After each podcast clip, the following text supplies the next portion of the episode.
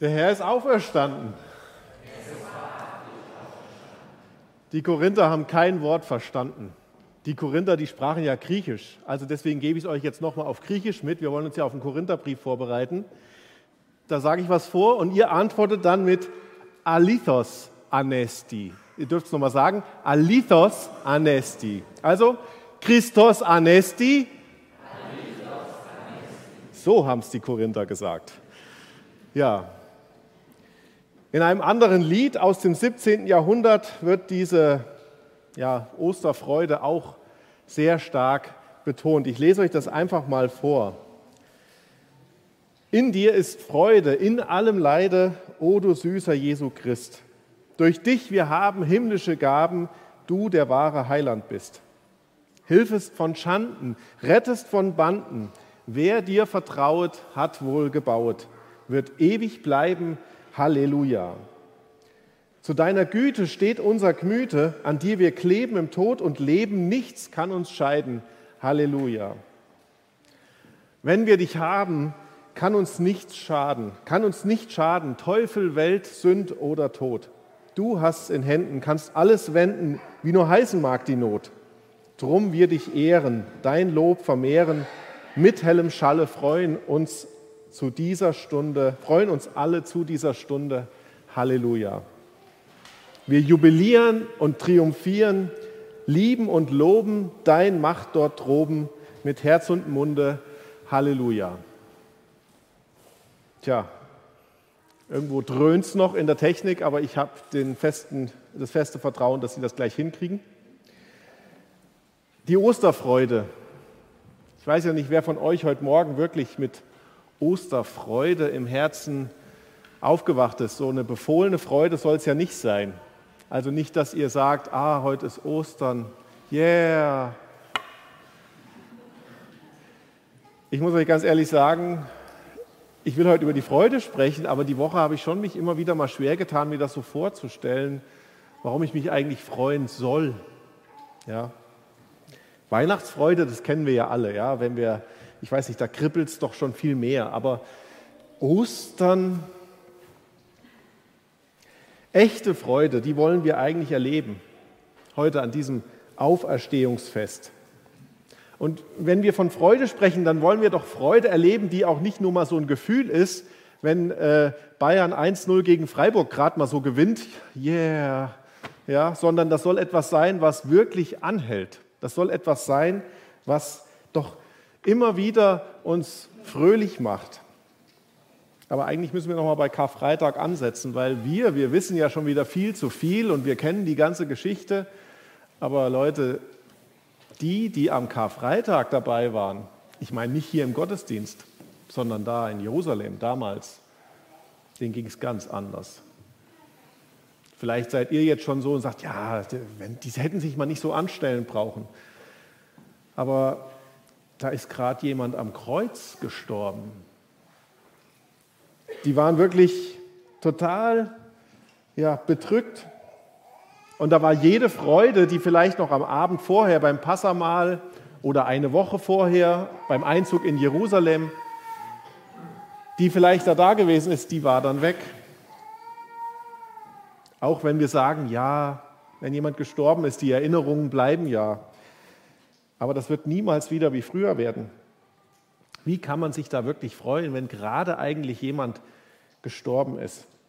Und deswegen möchte ich euch heute in der Osterpredigt wirklich nochmal einladen, dass wir diese echte Freude erleben. Ich bete nochmal. Vater, dein Wort ist in Jesus Christus für uns sichtbar geworden. Herr Jesus, du bist gekommen in diese Welt, um ja, dein Leben zu geben zur Erlösung. Und du bist stellvertretend gestorben. Und wir dürfen heute wissen, dass du lebst, dass du auferstanden bist. Ich bitte dich, dass das in unseren Herzen es hell werden lässt, dass wir das wirklich verstehen, was das bedeutet und dass wir von ganzem Herzen dir zujubeln, unserem Erlöser. Amen. Tja, Ihr dürft aufschlagen, Matthäus 28, das ist heute unser Text, nicht das ganze Kapitel, sondern nur die ersten zehn Verse. Ich lese den ersten Vers und dann die anderen immer passend. Matthäus 28. Aber spät am Sabbat, in der Dämmerung des ersten Wochentages, kam Maria Magdalena und die andere Maria, um das Grab zu besehen. Manchmal in anderen Evangelien lesen wir auch noch von der dritten Frau. Es ist auch eigentlich jetzt nicht ganz äh, wirklich relevant, zu welcher Uhrzeit wer wann da war, aber wir können festhalten, das sind Frauen, die kommen zum Grab, in das man Jesus gelegt hat, der mehr als nur ein Bauernopfer war. Ja, er liegt jetzt in einem sehr wertvollen Grab, wo kein Gekreuzigter normalerweise hingekommen wäre. Und dieser Jesus ist nur ganz schnell bestattet worden, denn es war dann der Abend und der Sabbat brach an, der Feiertag und die Frauen wollten jetzt noch den Körper vom gestorbenen Heiland einbalsamieren. Sie wollten dazu gucken, wie denn das Ganze aussah und das hat sie natürlich alles auch sehr mitgenommen. Es ist ja alles noch ganz frisch. Wer von euch das schon mal erlebt hat, dass jemand in der Familie oder im engsten Freundeskreis unerwartet eigentlich so schnell gestorben ist, sagen wir mal innerhalb von fünf Tagen, der weiß vielleicht, wie sich diese Frauen fühlen, wie ist ihr Gemütszustand. Die sind natürlich wirklich traurig und die sind auch total unsicher. Wie soll es weitergehen?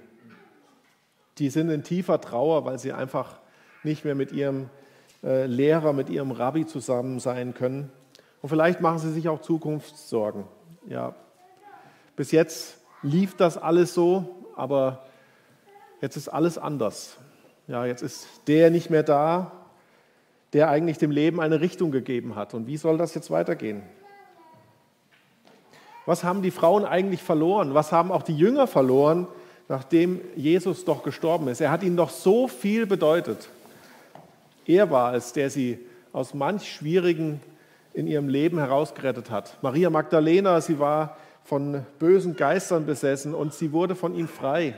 Und auch andere, von den Jüngern zum Beispiel, ja, der Levi saß am Zoll und er hat seinem Leben plötzlich einen Inhalt geben können, wo er sich gefreut hat. Aber jetzt ist das nicht mehr. Und das geht uns vielleicht genauso, ja, dass wir in dieses Loch fallen, wenn da jemand gestorben ist. Eine Leere macht sich breit, wenn wir einen lieben Menschen verloren haben. Je weniger wir mit diesen Menschen zu tun haben, umso weniger ist es vielleicht auch, dass es uns nicht anficht. Aber wir haben vielleicht auch jemanden verloren, der uns die Richtung vorgegeben hat. Ich stelle mir das vor, wenn Kinder im Alter zwischen 10 und 15 vielleicht einen Elternteil verlieren, das ist so eine ganz prägende Zeit. Oder vielleicht auch äh, ein, dann später, wo wir sagen, das war mir immer ein guter Ratgeber. Oder wenn der Versorger plötzlich nicht mehr da ist. Wir entdecken uns in dieser Not bestimmt wieder. Und dann ist die Frage, wo suchen denn jetzt die Frauen, aber auch wir in diesen Situationen Halt? Und ich habe gedacht, okay, ist interessant, da sind viele Parallelen. Manchmal zieht es einen dann an den Friedhof, so die Frauen, aber auch uns. Und manchmal suchen wir dann die Gemeinschaft mit anderen, dass wir mit anderen zusammen sind, weil wir sagen, gemeinsam sich trösten lassen, das ist viel besser als allein sein in dieser Not. Manchmal stürzen wir uns auch total in Arbeit, so wie das auch die zwei Frauen gemacht haben, die sich mit der ja, Einbalsamierung des Leichnams beschäftigt haben. Und manchmal ist es halt auch alles zusammen. Diese Traurigkeit, die bei ihnen waren, die hat alles überdeckt. Da scheint die Sonne, aber das interessiert einen dann nicht mehr. Ob das hell ist oder dunkel in unserem Herzen, ist es einfach trüb. Und da kriegst du ein tolles Essen hingestellt, aber das willst du gar nicht nehmen, weil du bist so traurig und das zieht einen einfach nach unten. Und so wie es ist, wenn wir mal fieberkrank mit Grippe zu Hause liegen, uns nicht vorstellen können, dass wir jemals wieder gesund werden, wenn wir so zwei, drei Nächte mal hinter uns haben, so kann es auch vielleicht mit der Trauer sein, wo man sich nicht vorstellt, dass das jemals wirklich wieder anders wird.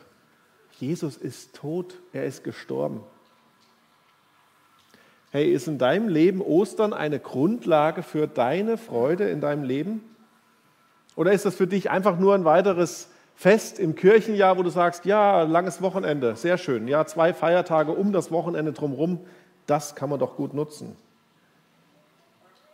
Tja, wir suchen halt oft an der falschen Stelle nach Freude. Ich weiß nicht, ob das die Frauen gemacht haben, an der falschen Stelle gesucht haben. Aber wenn wir nach Freude suchen, die in unserem Herzen drin ist, dann suchen wir oft an der falschen Stelle. Wenn wir die Kinder fragen, ja, wonach, wo freut ihr euch denn drüber? Dann sagen die vielleicht, ja, Ostergeschenke oder Eiersuche oder Spaß haben. Aber sie lenken sich auch viel ab mit irgendwelchen Medien und Handys ja, und sagen, das ist meine Freude. Aber auch wenn wir die Erwachsenen fragen, die vielleicht das Gleiche gerne machen, also Eiersuche, nicht sich mit den Handys ablenken lassen, ähm, die sagen dann vielleicht, ach, lass mich doch in Ruhe in meiner Not. Die ziehen sich zurück in ihr Schneckenhaus oder da kommt plötzlich so ein Extremverhalten, was man gar nicht kennt, ja, weil man sagt, wenn ich das jetzt mache, dann geht es mir besser. Exzessives Einkaufsverhalten oder das Hobby wird jetzt plötzlich so wichtig. Vielleicht auch, dass man sich in die Arbeit stürzt oder auch in irgendwelche Süchte. Aber eigentlich muss man das Ganze überschreiben mit Freude gesucht und kleinen Spaß gefunden. Und tja, wenn jetzt jemand gestorben ist, wir versuchen immer uns noch in die Situation der Frauen hinein zu verdenken. Ja, wie wollen wir uns trösten lassen? Aber trösten, kann man sich überhaupt bei endgültigen Dingen trösten lassen? Also haben die Frauen überhaupt eine Chance, wenn sie irgendwo Trost finden, dass es wieder mal so wird wie vorher? Ich denke, bei endgültigen Dingen finden wir das halt nicht. Deswegen, der Tod ist immer ein Trauma. Ich habe das die Woche jetzt mal gelesen, wie man das eigentlich auch gut beschreiben kann. Ein Trauma, das ist das, was man in Gedanken immer und immer wieder durchlebt, wo man sagt, ah, wenn ich jetzt da mich anders entschieden hätte, wenn das anders gewesen wäre, dann wäre das noch so wie jetzt. Aber man merkt dann, dass man einfach da nicht rauskommt, weil man ist am Ende immer wieder bei der Erkenntnis, und jetzt in diesem Fall, Jesus ist gestorben, er liegt in diesem Grab. Ah, hätte der nicht einfach nach Jerusalem nicht einziehen sollen, hätte er sich doch anders entschieden, hätte er mal seine Klappe vielleicht gehalten, hätte der Judas den nicht verraten. Warum musste Jesus einfach sterben? Hätte Pilatus sich nicht anders entscheiden können und so weiter. So viele Dinge, wo wir uns auch vielleicht in unserem eigenen Leben immer wieder fragen, warum ist das jetzt so? Ja?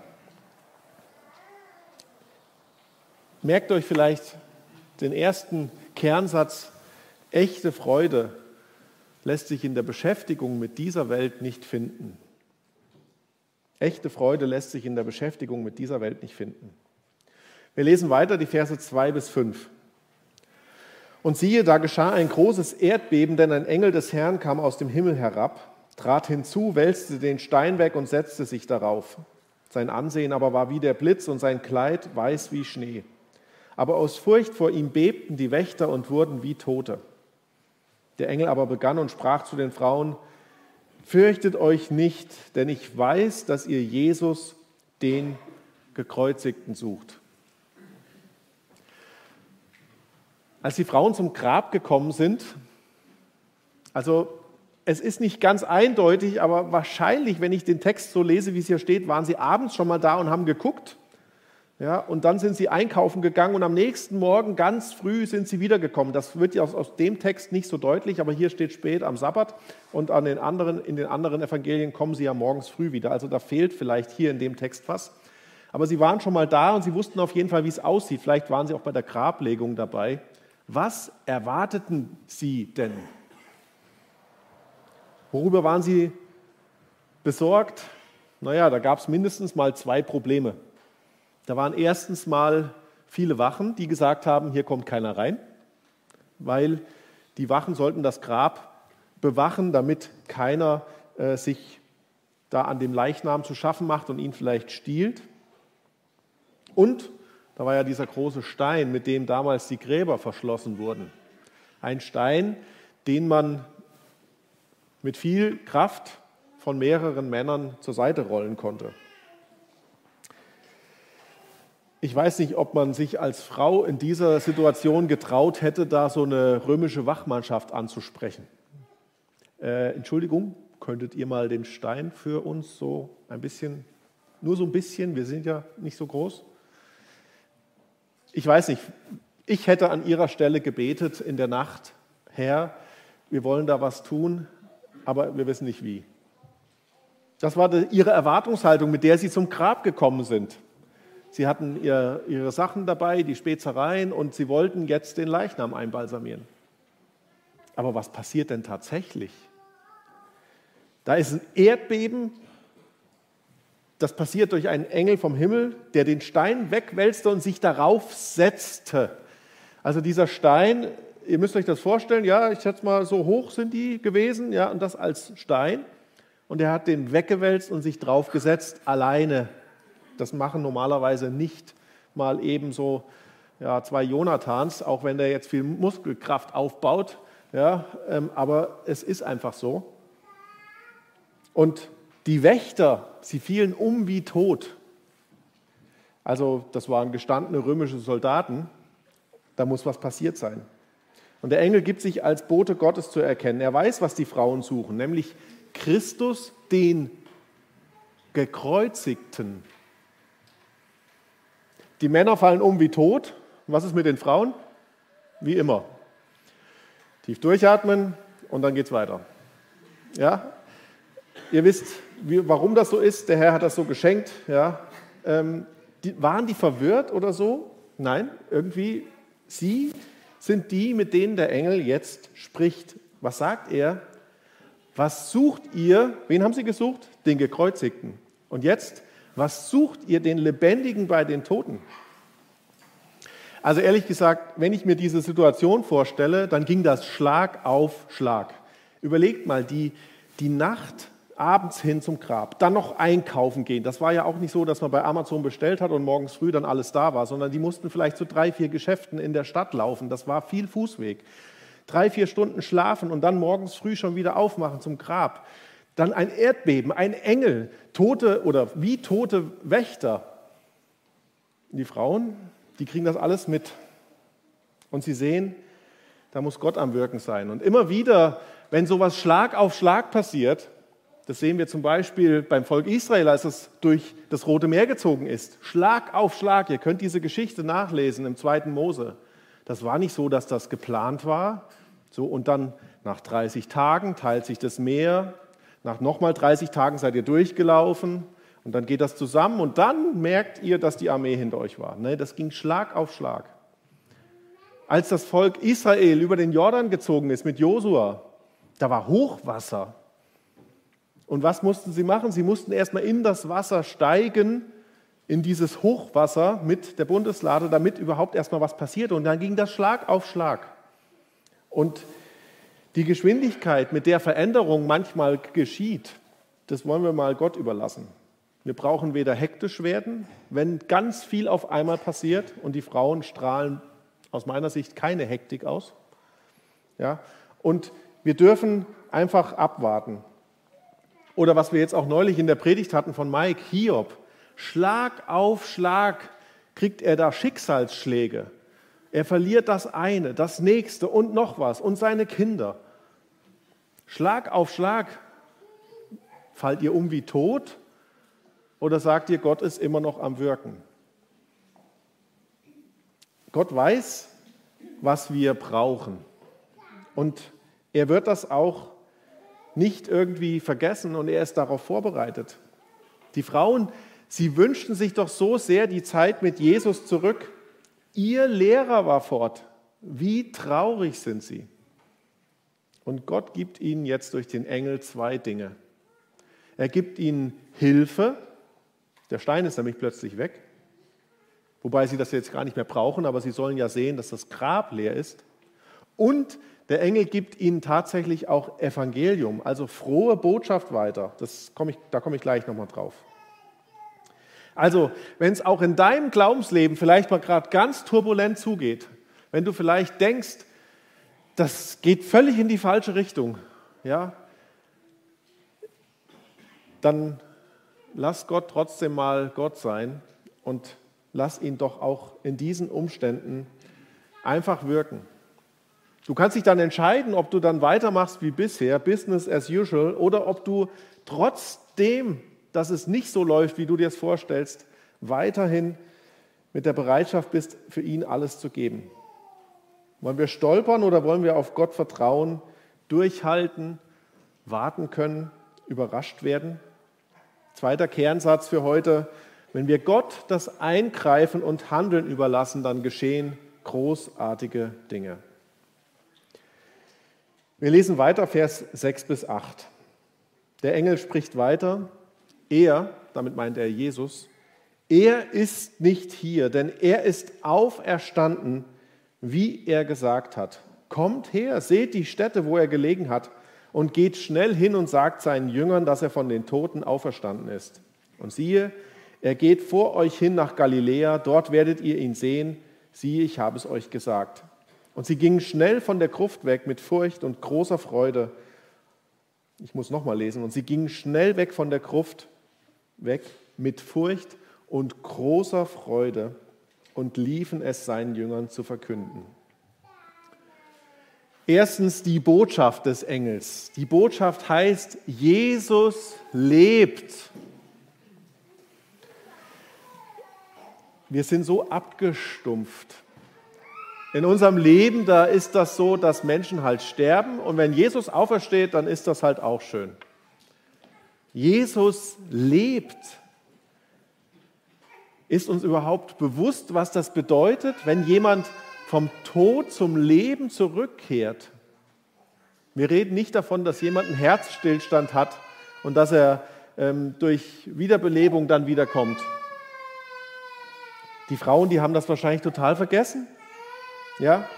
Denn der Engel sagt ja zu den Frauen, wie Jesus euch gesagt hat. Was hat er denn gesagt? Ihr könnt das zum Beispiel in Matthäus 8, 31 oder Lukas 24, Vers 7 nachlesen. Ich lese jetzt Markus 9. Dort steht im Vers 31, denn Jesus lehrte seine Jünger und sprach zu ihnen, der Sohn des Menschen wird überliefert in der Menschen Hände und sie werden ihn töten und nachdem er getötet worden ist, wird er nach drei Tagen auferstehen. Ja, wo ist jetzt deine Osterfreude? Es ist ein Auferstehungsfest. Ein Mensch kommt von den Toten zurück ins Leben. Der Mensch Jesus. Wisst ihr, was das bedeutet? Da müssen wir vielleicht doch noch mal ganz zum Anfang zurückgehen. Ja, der Hebräerbrief, der schreibt auch, ihr solltet eigentlich äh, schon lange Lehrer sein, aber jetzt müssen wir doch nochmal mit der Milch anfangen. Wisst ihr, warum überhaupt der Tod da ist? Wisst ihr, was das bedeutet, wenn der Tod nicht mehr gilt? Der Tod ist wegen der Sünde gegeben worden. Die Sünde, nämlich das Entscheiden, den eigenen Weg zu gehen oder sich gegen Gottes Willen und Weg zu entscheiden, es besser zu wissen als Gott, das trennt uns von Gott. Gott ist heilig. Jetzt haben wir das Problem, dass wir getrennt sind. Und Gott schafft den Tod als Strafe, damit wir eben nicht ewig in diesem Zustand bleiben müssen. Stellt euch mal vor, es wäre so, dass vom Garten Eden ausgehend kein Mensch mehr gestorben wäre und er ewig in diesem Zustand der Gottverlorenheit geblieben wäre. Und nicht nur, dass Gott den Tod gibt als einen Endpunkt, wo er sagt, okay, der Tod ist die Strafe, damit kann Sühnung erfolgen, sondern er gibt auch einen Stellvertreter. Er erklärt uns, dass durch den Stellvertreter auch Gerechtigkeit Genüge getan werden kann. Wenn du eine Strafe bekommst, und wenn es auch nur eine Ordnungswidrigkeit ist, und du musst die nicht selber bezahlen, dann ist die Strafe bezahlt, wenn jemand da mit dem richtigen Betreff das Ganze überwiesen hat. Da kommt keiner mehr zu dir und sagt, das ist noch nicht bezahlt. Und so ist das auch im Großen. Wenn da jemand anderes die Strafe erleidet, dann ist damit der Gerechtigkeit Gottes Genüge getan. Ja, wir wissen, es muss jemand sein, der natürlich nicht selber diese Strafe verdient, weil sonst zahlt er ja nur für sich selber die Strafe. Aber Jesus Christus ist ohne Sünde gewesen und er ist trotzdem gestorben. Er hat trotzdem den Tod erlitten. Er ist trotzdem ja, für etwas bestraft worden, was er gar nicht getan hat. Und wisst ihr, warum die Auferstehung so wichtig ist? Das ist wie so die Quittung bezahlt oder dieser Stempel bezahlt. Und in der Auferstehung sagt oder sehen wir, dass Gott diese Strafe akzeptiert hat, dass sie bezahlt wurde. Also, der absolut Gerechte, Jesus Christus, erleidet die absolute Strafe und tilgt die Schuld absolut. Hebräer 9, Vers 11 und 12. Christus aber ist gekommen als hoher Priester der zukünftigen Güter und ist durch das größere und vollkommenere Zelt, das nicht mit Händen gemacht, das heißt nicht von dieser Schöpfung ist, und nicht mit Blut von Böcken und Kälbern, sondern mit seinem eigenen Blut ein für allemal in das Heiligtum hineingegangen und hat uns eine ewige Erlösung erworben. Hebräer 9, Vers 11 und 12. Und wenn wir weiterlesen bei Vers 27, und wie es den Menschen bestimmt ist, einmal zu sterben, danach aber das Gericht, so wird auch der Christus, nachdem er einmal geopfert worden ist, um vieler Sünden zu tragen, zum zweiten Male ohne Sünde denen zum Heil erscheinen, die ihn erwarten. Also die Botschaft des Engels, das Grab ist leer. Und das ist auch der Beweis. Jesus lebt, denn das Grab ist leer. Das heißt, das ist nicht irgendwie nur so eine metaphysische Botschaft, naja, Jesus lebt doch in euren Herzen weiter, sondern die gucken wirklich dahin und da ist nichts mehr. Da war, waren fünf Soldaten, die haben aufgepasst, dass keiner den Leichnam klaut und trotzdem ist der Leichnam weg. Übrigens, die Tücher sind noch da. Wer würde sich denn die Mühe machen, den Leichnam erst auszupacken, wenn man ihn klauen will? Ja? Also, das ist wirklich erfahrbar. Und der Engel gibt ihnen auch gleich einen Auftrag, weil ich glaube, die waren so perplex und ich wäre wahrscheinlich genauso perplex gewesen. Die wussten gar nicht, was sollen wir denn jetzt machen? Wir haben hier unsere Sachen und äh, ja, äh, können wir jetzt hier abstellen. Geld spielt keine Rolle. Ja. Was machen wir denn jetzt? Ja, der Engel sagt ihnen. Geht und sagt den Jüngern, trefft ihn in Galiläa. Auch das ist gesagt worden, damit sich Jesu Wort erfüllt. Denn Jesus selber hat das gesagt, dass er sie in Galiläa wiedersehen möchte. Und genauso wie damals für die Frauen gilt das auch für uns. Wir hören etwas und wir müssen dem Glauben schenken und dann danach handeln. Wir hören das Evangelium, wir glauben dem Evangelium und dann müssen wir auch danach handeln, weil sonst ist die Frage, ob du dem wirklich glaubst. Glaubst du, dass Jesus lebt? Wisst ihr, man kann die Auferstehung wirklich sogar beweisen, aber das ist eine interne, ein eigener in dem Menschen wohnender Beweis. Das ist nämlich durch den Heiligen Geist. Der Heilige Geist schenkt uns das Wissen, dass Jesus wirklich lebt. Wir haben kein Video, wir haben keine Urkunden außer die Bibel und das ist natürlich eine sehr gute Urkunde. Wir haben das Zeugnis von Menschen, aber wir selber, wir waren nicht dabei. Wir müssen das glauben. Aber der Heilige Geist, er kann uns das schenken. Paulus drückt das im Römerbrief Kapitel 8, Vers 11 so aus.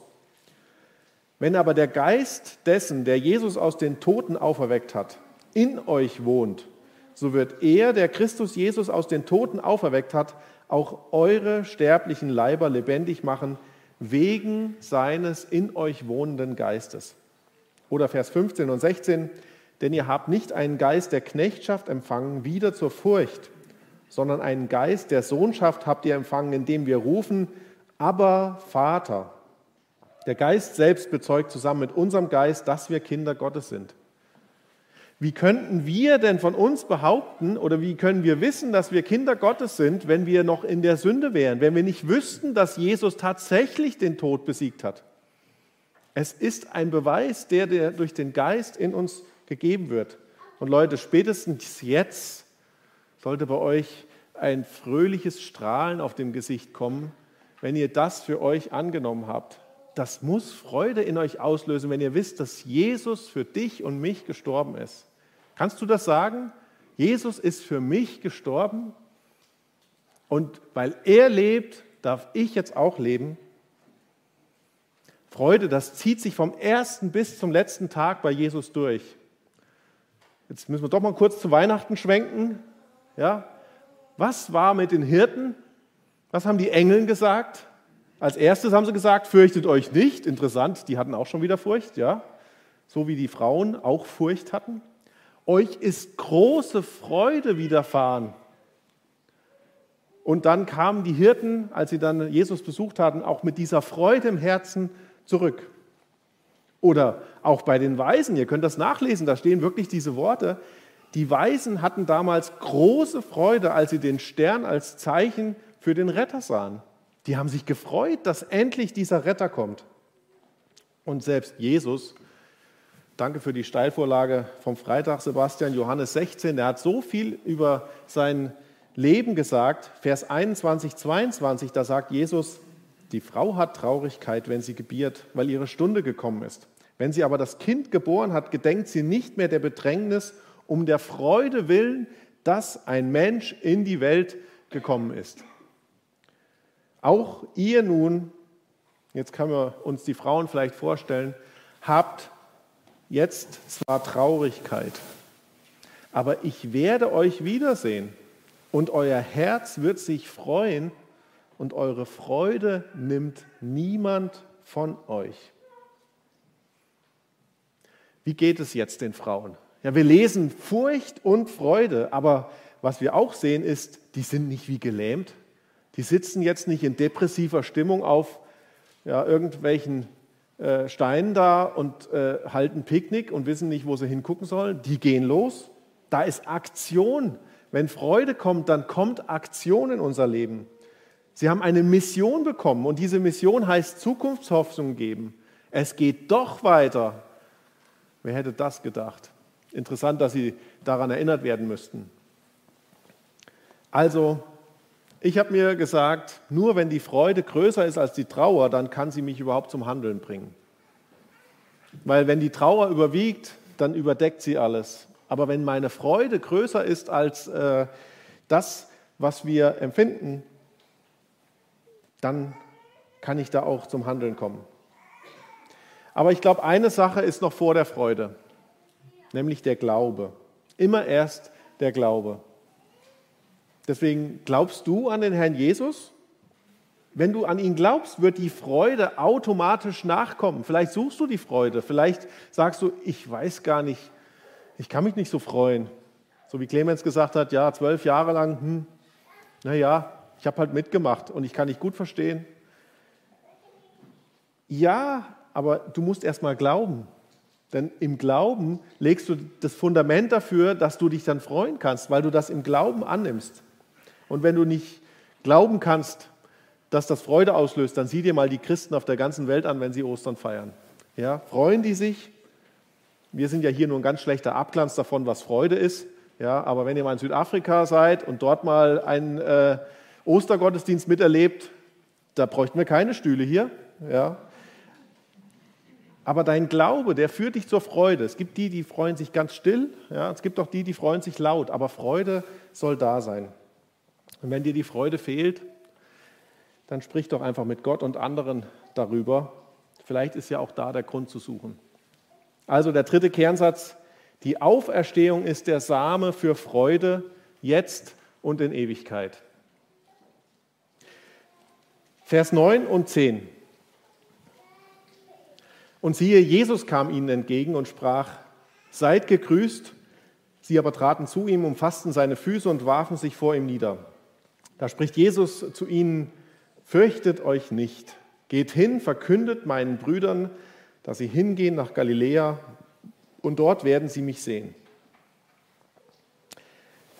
Die Freude, die kann wirklich alles überdecken in unserem Leben. Diese Freude, weil sie ewig ist. Ja, bis in die Ewigkeit reicht nämlich diese Freude. Das ist kein, ich habe nur ein bisschen Spaß gemacht, sondern das ist echte Freude. Und wisst ihr, die Frauen, die haben schon geglaubt und jetzt kommt noch eins obendrauf. Die haben schon geglaubt, dass Jesus lebt und jetzt sehen sie ihn plötzlich selber. Dann begegnet ihnen Jesus plötzlich leibhaftig wenn das nicht die Freude nochmal total ausgebremst hat. Nee, verstärkt hat. Ich wollte nur mal was sagen, weil ich glaube, wir müssen mal kurz hier Fenster aufmachen. Ähm, also hier ist wirklich die Freude etwas, was noch verstärkt wird. Und das darf doch auch bei uns sein. Wir werden Jesus sehen. Wir glauben jetzt, dass er lebt. Aber wie wird es sein, wenn wir ihn sehen? Wenn er mit uns spricht? Gott verstärkt unsere Freude, wenn wir ihm Glauben schenken. Und er verstärkt auch unsere Kraft, wenn wir ihm gehorsam, wenn wir gehorsam losgehen. Und Gott verstärkt auch das Ergebnis, wenn wir seinen Willen tun. Also, wir haben jetzt hier auch von Jesus wieder einen Aufruf. Er schickt sie los. Jesus wiederholt im Prinzip nochmal den Auftrag, den der Engel gesagt hat. Ja, bitte dienen. Und wisst ihr, für die, die das glauben können hier unter uns, Jesus lebt, ist es wirklich ein Auftrag. Sag es doch auch den anderen. Die Frauen sollen es den Jüngern sagen. Und dann auch weitererzählen. Die sollen nicht da stehen bleiben, so nach dem Motto, ah, mir geht es jetzt gut, mir geht es gut, ich bin jetzt total entspannt, Jesus lebt ja. Sondern nein, sie sollen das weitersagen und wir sollen das natürlich auch tun. Und für die, die noch suchen, wenn du noch selber auf der Suche bist nach dieser Freude, dann erkenne doch einfach, dass du Jesus brauchst. Und dann wirst du deine eigene Schuld los. Auch du kannst zum Kreuz kommen und auch du kannst dort die Schuld abgeben. Und auch du kannst das leere Grab entdecken und dich von Jesus Sieg überzeugen. Folge ihm nach, ja. Werde auch sein Jünger. Es gibt kein zu spät, damit anzufangen. Vierter Satz. Die gottgeschenkte Freude über das Wunder der Auferstehung gibt mir Kraft zum Dienst für andere. Die gottgeschenkte Freude über das Wunder der Auferstehung gibt mir Kraft zum Dienst für andere. Ich fasse nochmal zusammen. Ja, ich glaube ganz fest, es gibt sie, diese Freude, echte Freude. Und da muss ich mich selber immer wieder an die eigene Nase packen und mich daran erinnern. Und erst wenn man sich eigentlich das bewusst macht, was, um was es hier geht, dann wird auch die Freude ähm, viel, viel größer. Keine Angst, wenn du dich noch nicht freuen kannst und trotzdem Jesus glaubt, auch du wirst Jesus sehen. Dann ist halt der Abstand zum richtigen Freuen ein bisschen größer als bei denen, die sich jetzt schon freuen können und dann halt noch ein bisschen mehr. In der Auferstehung erleben wir mit den Frauen am Grab diese Freude. Und dann auch mit den anderen Jüngern. Ja, was ist das für eine Freude?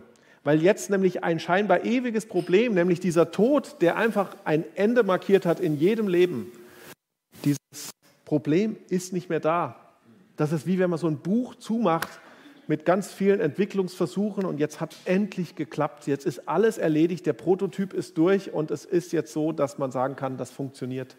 Gott hat das so gemacht und wir brauchen nicht weiter suchen, wir brauchen nicht weiter nachdenken, wir brauchen uns nicht weiter anstrengen, sondern wir dürfen das glauben. Ostern ist das Fest der Auferstehung Jesu. Nach Todeskampf am Kreuz und Grabestille nun die laute Osterfreude, die Verkündigung des Sieges, des Lebens, Sieg der Liebe, nämlich Gottes Liebe und auch der Hoffnung. Und wie die Freude sich letztendlich der Frauen über die ganze Welt auch ausbreitet, bis hier nach Hünfeld und auch heute noch Menschen echte Freude schenkt, so können auch wir Anteil an dieser Freude erhalten, einer Kraft, die aus Gott und von Gott kommt und die wirksam wird in allen Gläubigen, damit sie, damit wir alle den Sieg Christi in der Welt verkünden. Es ist noch Hoffnung da, egal wer euch was anderes sagt, es ist noch Hoffnung da. Das Fundament ist an Golgatha und am Auferstehungsmorgen gelegt worden. Und ja, das gilt es zu verstehen, das gilt es zu glauben und das gilt es darauf zu bauen. Lasst uns einfach auf Jesus schauen. Jetzt in unseren Herzen, später dann richtig, den Anfänger und Vollender, Vollender unseres Glaubens, der uns den Sieg schenkt, der uns fröhlich macht. Ich wiederhole mich, aber es muss einfach in unseren Kopf rein. Christus hat dem Tod die Macht genommen. Er ist jetzt auf ewig der Heiland, der Rettergott der, der für uns stellvertretend litt und uns ein für allemal die Tür zur Ewigkeit und zum Vater aufgestoßen hat. Die Sünde, der Teufel und die Hölle haben ihren Schrecken verloren. Denn Christus anesti, alithos anesti. Amen. Wir beten noch. Steht bitte dazu auf.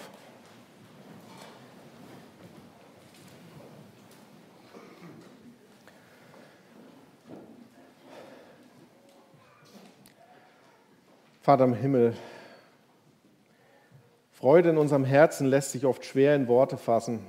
Und als, ja, als jemand, der vielleicht das schwer kann, möchte ich trotzdem meine Freude über den Sieg, den dein Sohn auf Golgatha errungen hat und den du in der Auferstehung bestätigt hast, weitergeben. Ich möchte dir danken. Ich möchte mich freuen mit allen Geschwistern, dass du dieses neue Leben gegeben hast. Ein neues Leben frei von Schuld und das auf uns wartet bei dir in deiner Herrlichkeit.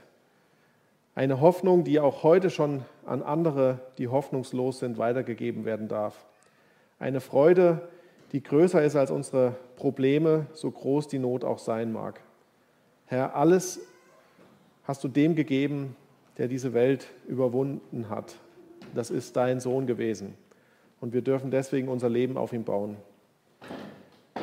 Herr, wir danken dir für den Ostermorgen und alles, was danach gekommen ist. Danke, dass auch wir Frucht davon sein dürfen. Und wir bitten dich, dass auch wir nicht träge werden, diese Botschaft in die Welt zu sagen. Du bist auferstanden, ja wahrhaftig. Amen.